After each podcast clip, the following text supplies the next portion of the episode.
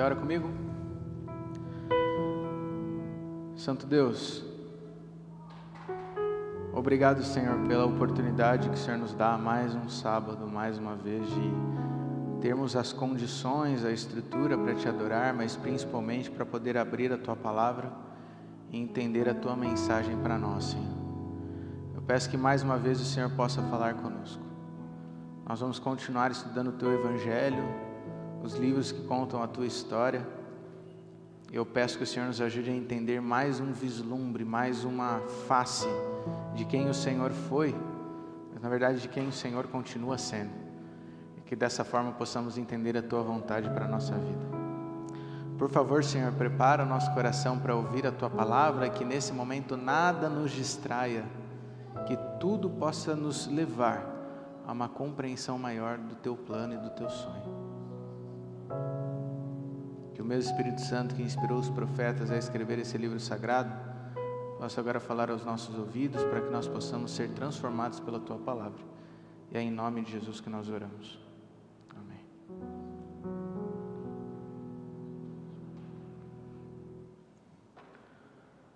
Abra sua Bíblia no Evangelho de João, capítulo 1 verso 3. Evangelho de João, Evangelho de João, capítulo 1, perdão, a partir do verso 1, melhor dizendo, depois a gente vai até o verso 3. Hoje nós vamos, mais do que dar continuidade, nós vamos concluir e encerrar a série de estudos que iniciamos já há um, cerca de um mês, a série que tem como tema Quatro Faces de Cristo. Nessa série nós temos estudado cada um dos evangelhos, mas não apenas o conteúdo, as histórias do Evangelho em si. Nós temos buscado entender um pouco mais da especificidade de cada Evangelho, do objetivo, do contexto, do autor de cada Evangelho. E a partir disso nós temos compreendido que cada evangelista nos apresenta uma imagem, um lado, uma face desse Cristo tão grandioso que a gente tem sido levado a lembrar é que Cristo é, é grande demais, é tremendo demais, é divino demais. Por isso não existe uma única face, uma única forma de entender Cristo. É nessa pluralidade que nós conseguimos compreender melhor as diferentes maneiras que Cristo pode atuar na minha e na sua vida. Fazendo uma breve recapitulação, nós vimos ao longo dessa série que no Evangelho de Mateus, Cristo é apresentado como o Messias prometido do Antigo Testamento. No livro de Marcos, Cristo é apresentado como o incansável auxiliador. Já no livro de Lucas, que estudamos semana passada, Cristo é o Salvador para todos os povos, o Cristo da diversidade. E hoje concluiremos essa série com o Evangelho de João, compreendendo que Cristo é o soberano Deus. Cristo é o soberano Deus. Eu quero ler contigo o Evangelho de João, capítulo 1, a partir do verso 1 onde a Bíblia nos diz assim: No princípio era o Verbo, o Verbo estava com Deus, o Verbo era Deus. Ele estava no princípio com Deus. Todas as coisas foram feitas por intermédio dele, e sem ele, nada do que foi feito se fez. Pulamos para o verso 14. E o Verbo se fez carne e habitou entre nós, cheio de graça e de verdade e vimos a sua glória, glória como do unigênito do Pai.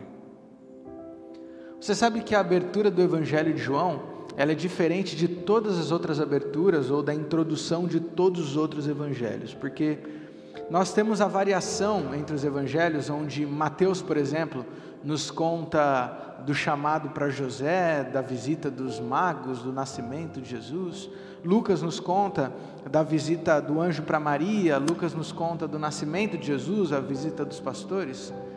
O Evangelho de Marcos já começa nos contando sobre o batismo, ou seja, cada um dos evangelhos começa com alguma história que pode dar a tônica de Jesus e do aspecto de Cristo que ele quer ressaltar.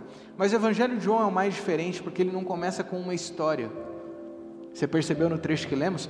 E a gente leu do verso 1 a 13, pulou para o 14, mas se você leu o trecho inteiro, do verso 1 ao 14, você percebe que a introdução de João é diferente de todos os outros. João não começa com uma história. João não começa falando do nascimento de Cristo ou mesmo do chamado do anjo para Maria ou para José. Lucas, João não fala da dinâmica dos primeiros dias de Cristo. João não fala de nada disso. Na verdade, João começa falando do princípio da história. A história mais antiga de Cristo. Isso é interessante. Apesar de João não começar com uma história, ele é o único que nos menciona de fato o início, o princípio de Jesus. O Evangelho de João já começa nos lembrando que a história de Cristo não começa com a aparição do anjo a Maria ou José, a história de Cristo não começa com a manjedoura, a história de Cristo não começa com o dia em que ele nasceu, com a estrela no céu, não. Na verdade, desde o princípio, Jesus Cristo já estava lá. Antes de que tudo existisse, Deus o Filho já estava lá. Essa é a tônica de João. Antes que houvesse história, Cristo já estava lá. Isso é muito interessante porque quando João menciona a palavra princípio, automaticamente ele leva a memória do leitor ao texto de Gênesis. E aqui não é mera coincidência, de fato nós temos uma ligação proposital. Gênesis capítulo 1, no verso 1, vai nos dizer: No princípio criou Deus os céus e a terra. É a esse princípio que João está se referindo. E vale destacar aqui que quando João fala do princípio, ele não está falando do ano zero. Quando ele fala do princípio, quando Gênesis e João estão falando do princípio, eles estão falando do primeiro ano de tudo, o ano do marca zero, não. Na verdade, eles estão se referindo a um período de tempo onde o tempo não podia ser contado. Na verdade, a expressão princípio, ela se refere ao conceito da eternidade, do tempo que não pode ser medido, da história que não pode ser contada, porque nem mesmo pode ser registrada, a história que já acontecia antes mesmo da história começar. No princípio, o Verbo já estava lá, isso é muito interessante. Não é que o Verbo surgiu no princípio, no princípio o Verbo já estava lá. Portanto, o princípio sugerido por João não significa o princípio da história de Cristo, do Verbo mas sim o fato de que quando houve o nosso princípio, Verbo, o Cristo, já estava lá.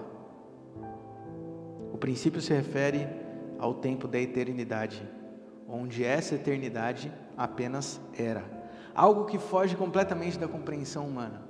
O princípio se refere a um período de tempo que simplesmente não faz sentido na nossa lógica, praticamente não entra na nossa cabeça.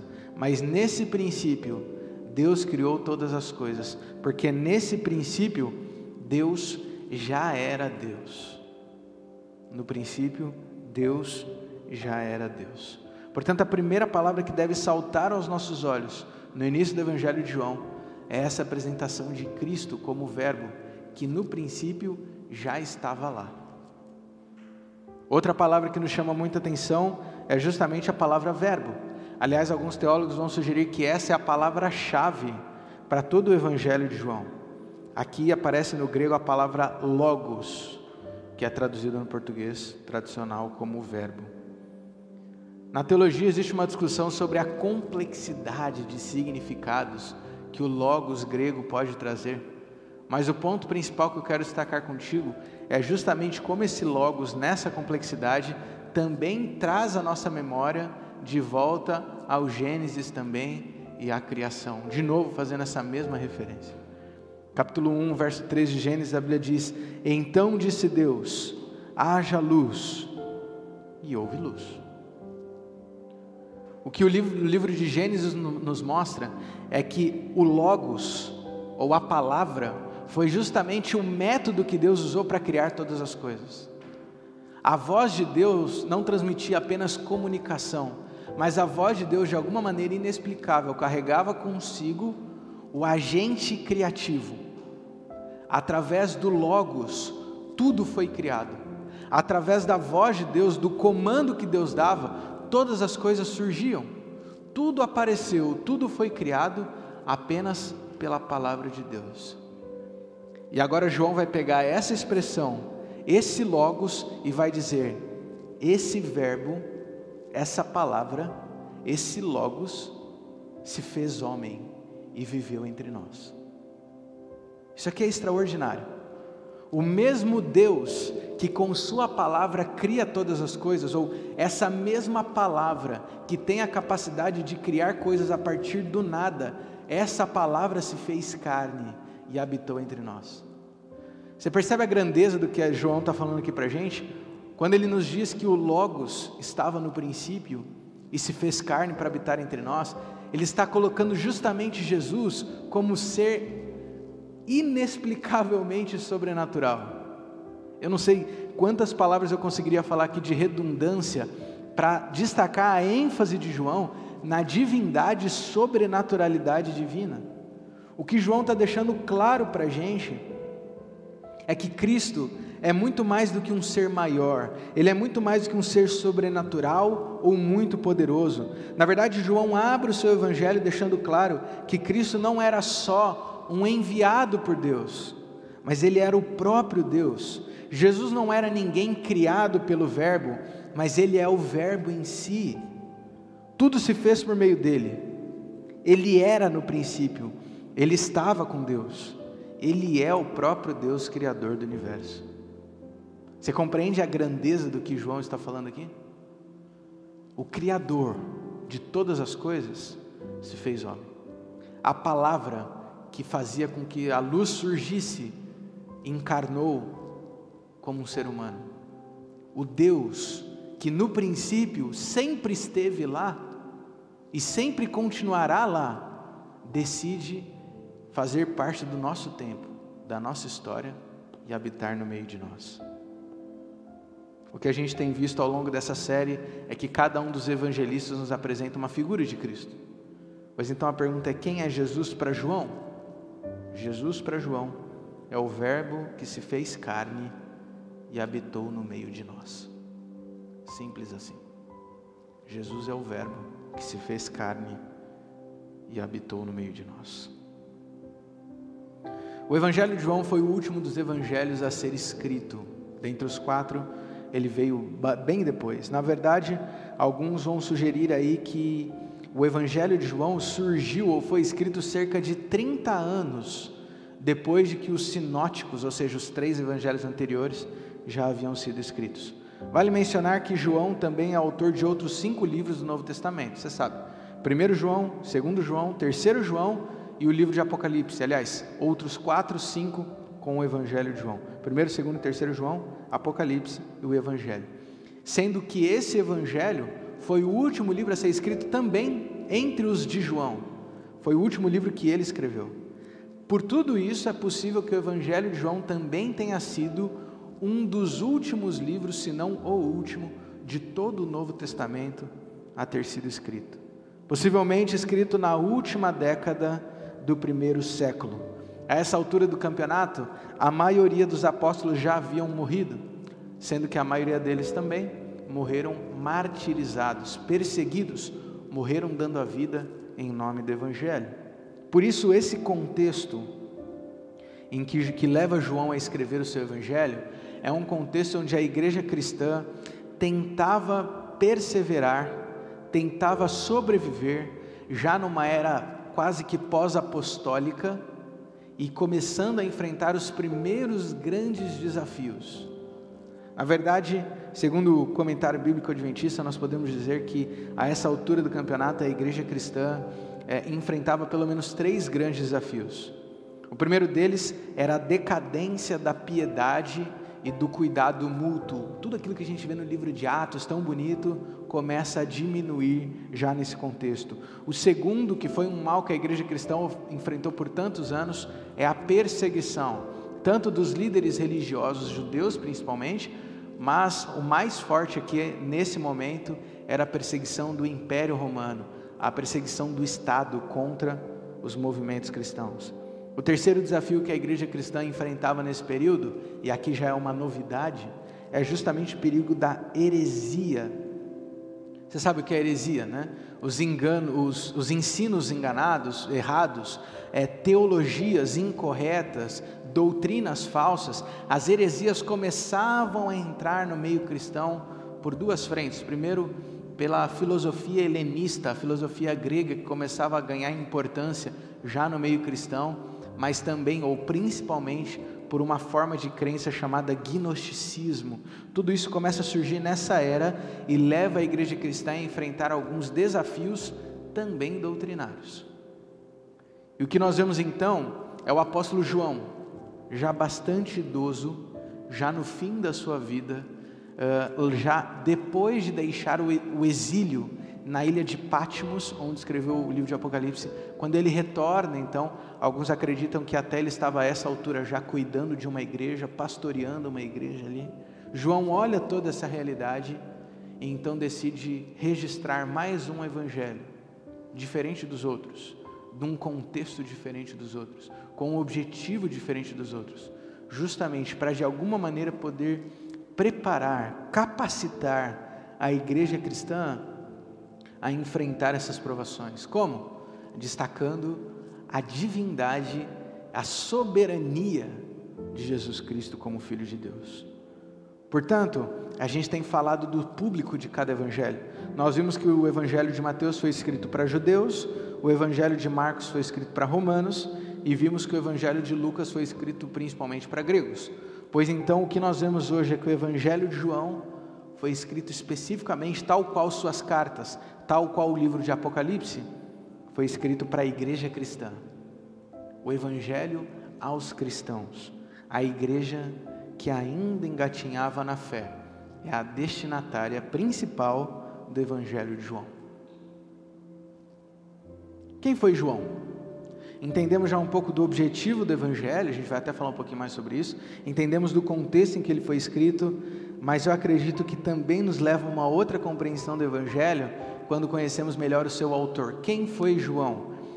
Algumas informações sobre o evangelista João a gente encontra ao longo dos evangelhos, não só do seu, mas dos outros evangelhos também. Primeira informação que nós temos é que João era um jovem que morava na região de Betsaida, que era um pequeno vilarejo, uma aldeia formada por pescadores. E isso não é por acaso.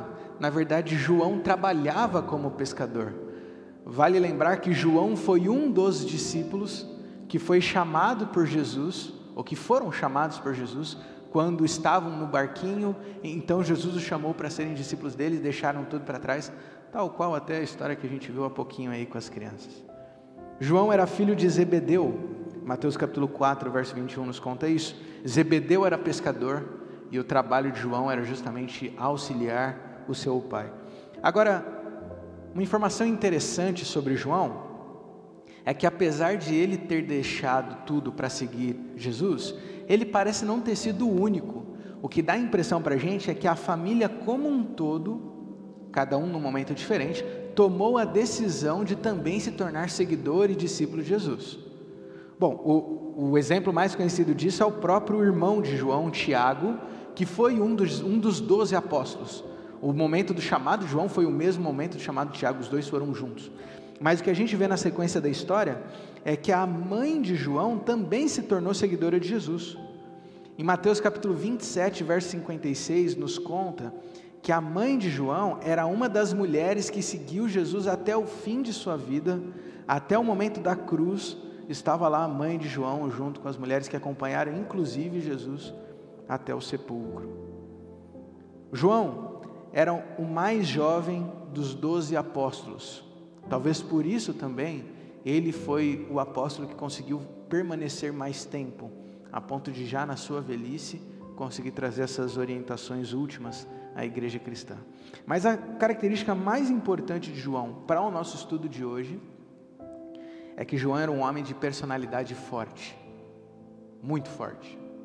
E isso é, é assim, é muito enfatizado no Evangelho. Tem uma história muito interessante que está relatada em Lucas capítulo 9, versos 51 a 56, que serve de exemplo dessa personalidade rude e até meio agressiva de João, dele e do irmão dele, na verdade.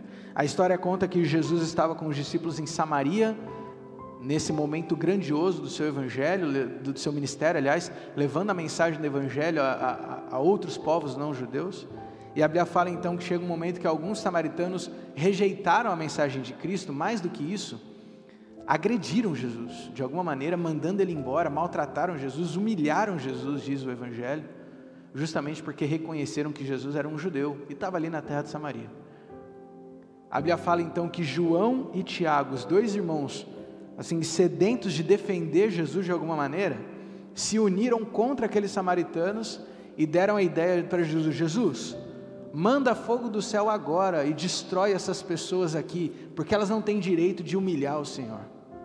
Esse era João e Tiago, queriam usar o poder de Deus para mandar um raio do céu para matar algumas pessoas que simplesmente não gostavam de Jesus.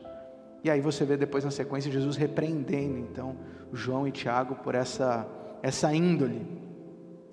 Basicamente o que nós vemos no evangelho é um João impetuoso, arrogante e vingativo. Essa era a personalidade dele.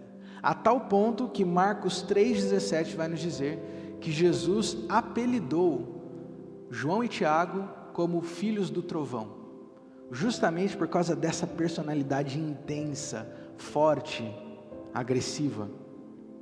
E por que, que são interessantes essas características? Porque esse é o João que a Bíblia nos apresenta. Mas quando a gente vai ler o Evangelho de João, a gente não consegue ver essa característica. Quando a gente lê o Evangelho de João, a gente não vê o filho do trovão escrevendo o Evangelho. Quando a gente lê as cartas de João, quando a gente vê o João, autor bíblico, João apóstolo, a gente não consegue mais ver o filho do trovão. Aliás, tanto na autoria em si, quanto na, no desenvolvimento do personagem mais para o final da história. Você sabe que o Evangelho de João, a gente fala o Evangelho de João, mas ele na verdade é um livro anônimo em dois sentidos. Primeiro, porque a autoria de João em nenhum momento é reclamada ao longo do Evangelho.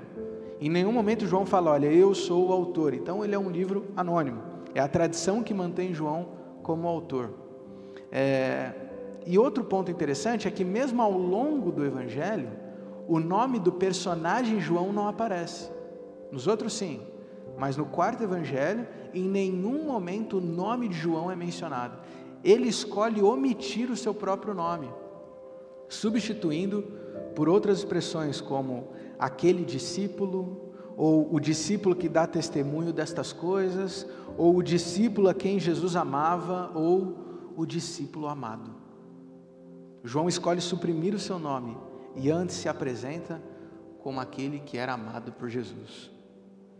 Isso destaca outra coisa interessantíssima de João, porque esse que era o filho do trovão parece que ao longo da sua vida começou a viver um relacionamento com Cristo muito mais íntimo, diferente. A gente pode categorizar, não querendo hierarquizar, mas categorizar, sim, separar é, as formas como as pessoas se relacionavam com Jesus. Havia uns críticos de Jesus, que acreditavam que ele era um blasfemo, herético. Havia uns admiradores de Jesus, sabe aquela multidão que onde quer que Jesus fosse queria ouvir ele havia uns seguidores de Jesus, pessoas que acompanhavam Jesus ao longo do seu ministério, havia os apóstolos de Jesus, que foram os doze alunos, discípulos escolhidos a, dedos por, a dedo por Cristo, mas havia dentro dos doze um grupo de três, que a gente percebe claramente ao longo do Evangelho, que de alguma maneira desenvolveu um relacionamento mais íntimo, é como se fosse um círculo menor que tinha uma proximidade maior de Jesus. O Evangelho nos conta que esses eram João, Tiago e Pedro. Portanto, João, ele não era um crítico, ele deixou de ser um admirador, passou a ser um seguidor, se tornou um discípulo, mas conseguiu chegar na, nesse último grupo, dos três mais próximos de Cristo. Ainda assim, João parece pertencer a uma outra categoria ainda, um único, que conseguiu ainda ter um, envolvimento mais profundo uma ligação mais plena com Cristo, até mesmo do que o grupo de três. Ele foi mais fundo. É difícil até entender como. Alguns exemplos disso. João foi o primeiro dos doze apóstolos a chegar na tumba quando Jesus havia ressuscitado. O primeiro saiu correndo de casa para poder chegar ali e ver Jesus. Mas o mais importante é que ele foi o primeiro a crer na ressurreição de Cristo. João capítulo 20, verso 1 a 10. Mesmo sem evidências, pela fé, foi o primeiro de fato a crer que Jesus havia ressuscitado. Segundo o relato da Santa Ceia, João foi era aquele que reclinava no peito de Jesus. João é aquele que se sentava mais próximo de Cristo e tinha uma conexão muito profunda ali, quase que familiar. João é o único discípulo, veja bem, João é o único discípulo a permanecer e se ajoelhar diante da cruz. O Evangelho de João, capítulo 19, verso 26, nos fala que quando Jesus foi crucificado e todos abandonaram ele, alguns inclusive negaram a Cristo, João foi o único que estava lá diante da cruz, diante de Jesus, o único dos doze. E é justamente ali, no alto da cruz, que Jesus dá a maior mostra de que ele também via João como tendo um relacionamento mais íntimo. A prova mais cabal.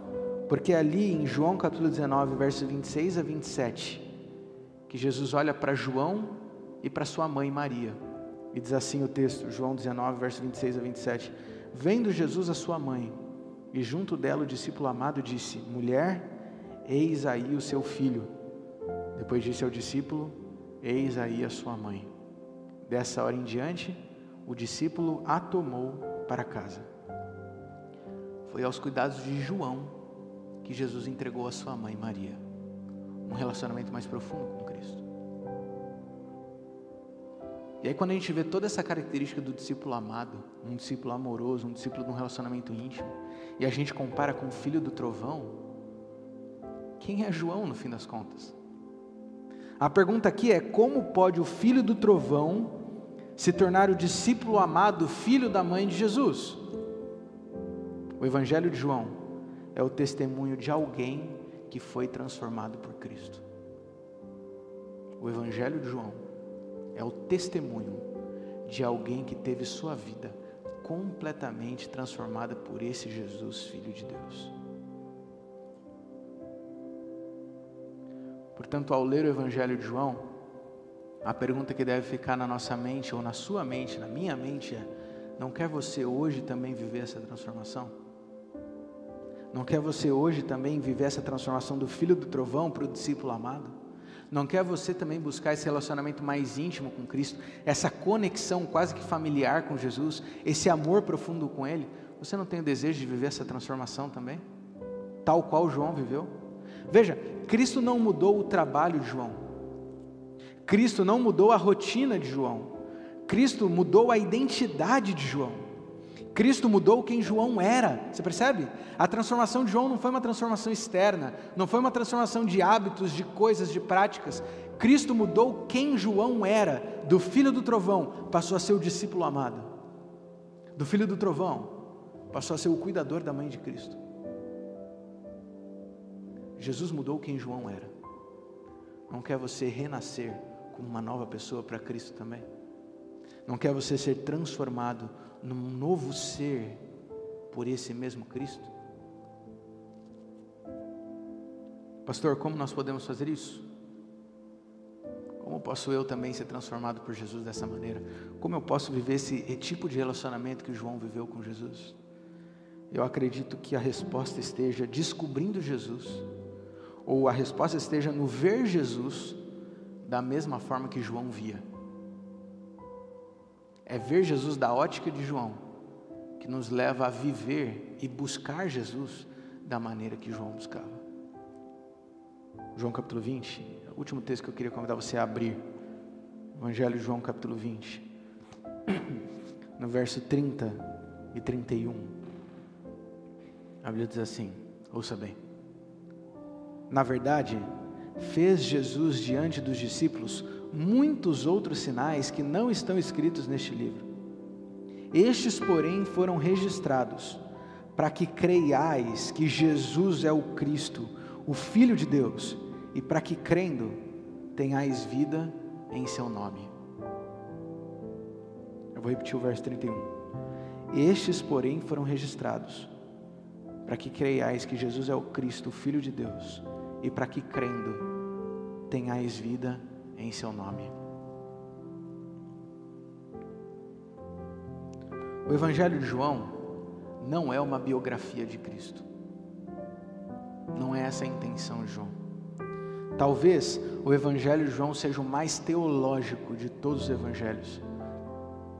Ou como vai dizer o Dr. Amin Rodor, é um livro litúrgico João não tem o objetivo de te contar a verdadeira história de como foi a vida de Jesus. Não é esse o objetivo de João.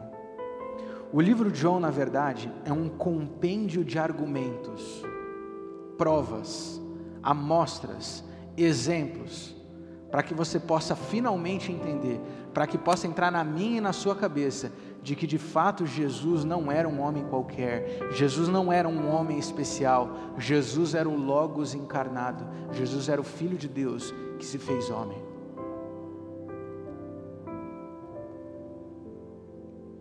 João é o único evangelho que usa a expressão unigênito, do, do grego monogenes, que significa o único da sua espécie.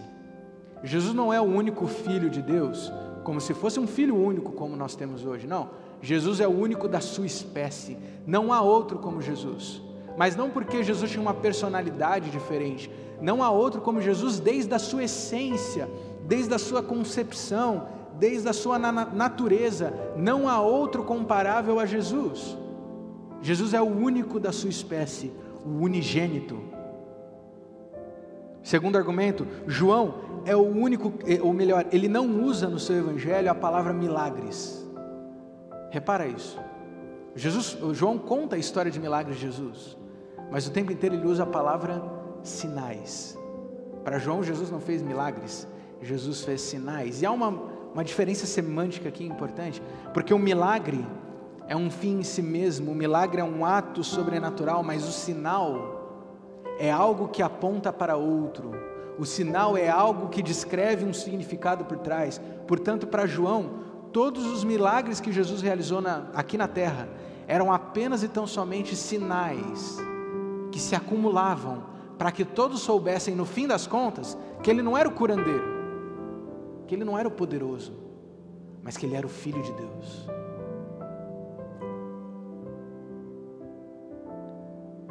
João está tão preocupado em te comprovar isso que a conclusão do seu evangelho não é a conclusão da história. João não termina o seu evangelho dizendo, e assim aconteceram os últimos dias e a história acabou, não. João termina o seu evangelho dizendo, capítulo 21, verso 25: Há, porém, ainda muitas outras coisas que Jesus fez. Se todas elas fossem relatadas uma por uma, penso que no mundo inteiro não caberiam os livros que seriam escritos. João termina dizendo: Olha, eu te dei aqui um compêndio de sinais e de amostras, mas eu poderia passar aqui a vida inteira relatando, e ele exagera, então, que no mundo inteiro não caberia a quantidade de páginas necessárias para te dar sinais e provas cabais de que Jesus não era um homem, Jesus era o Deus encarnado. Se você quer ser transformado por Cristo, viver uma nova vida, ser uma nova pessoa, Faça como João. Deixe de olhar para Cristo como um homem. Deixe de olhar para Cristo como um guru. Deixe de olhar para Cristo como um guia espiritual. E passe a ver Cristo como Filho de Deus encarnado. Passe a ver Cristo como Logos, a palavra criadora que se torna ser humano. Passe a ver Cristo como Deus eterno que decidiu dar a vida por você. Ah, como essa compreensão muda a nossa vida. Porque tudo que João deseja é que você e eu entendamos de uma vez por todas que quando entendermos que Jesus é Deus, que quando crermos que Jesus é Deus, nós teremos uma nova vida. João capítulo 3, verso 16: Porque Deus amou o mundo de tal maneira que deu seu Filho unigênito, para que todo que nele crê não pereça, mas tenha vida eterna. João capítulo 10, verso 9 a 10: Eu sou a porta. Se alguém entrar por mim, será salvo. Entrará, sairá e achará pastagem. O ladrão vem somente para roubar, matar e destruir, mas eu, eu vim para que tenham vida e a tenham em abundância. João capítulo 11, verso 25 a 26. Então Jesus declarou: Eu sou a ressurreição e a vida. Quem crê em mim, ainda que morra, viverá e todo o que vive e crê em mim não morrerá eternamente. Você crê nisso? É Jesus que está perguntando. Você crê nisso? João capítulo 14, versos 6 a 7, Jesus respondeu: Eu sou o caminho, a verdade e a vida. Ninguém vem ao Pai senão por mim. Se vocês me conheceram, conhecerão também o meu Pai, e desde agora vocês o conhecem e têm visto. João capítulo 16, verso 33, Falei essas coisas para que em mim vocês tenham paz, porque no mundo vocês passam por aflições, mas tenham coragem. Eu venci o mundo. João 17, verso 3. E a vida eterna é esta: que conheçam a Ti, o único Deus verdadeiro, e a Jesus Cristo, a quem enviaste. Finalmente, João capítulo 20, verso 30 a 31. Na verdade, Jesus fez diante dos seus discípulos muitos outros sinais que não estão escritos neste livro. Estes, porém, foram registrados para que vocês creiam que Jesus é o Cristo, o Filho de Deus, e para que crendo tenham vida em seu nome. Para que crendo tenham vida em seu nome. Quem é Jesus para você? Tem você crido em Deus? Tem você crido nele como filho de Deus? Vamos cantar. Vamos falar com o nosso Criador.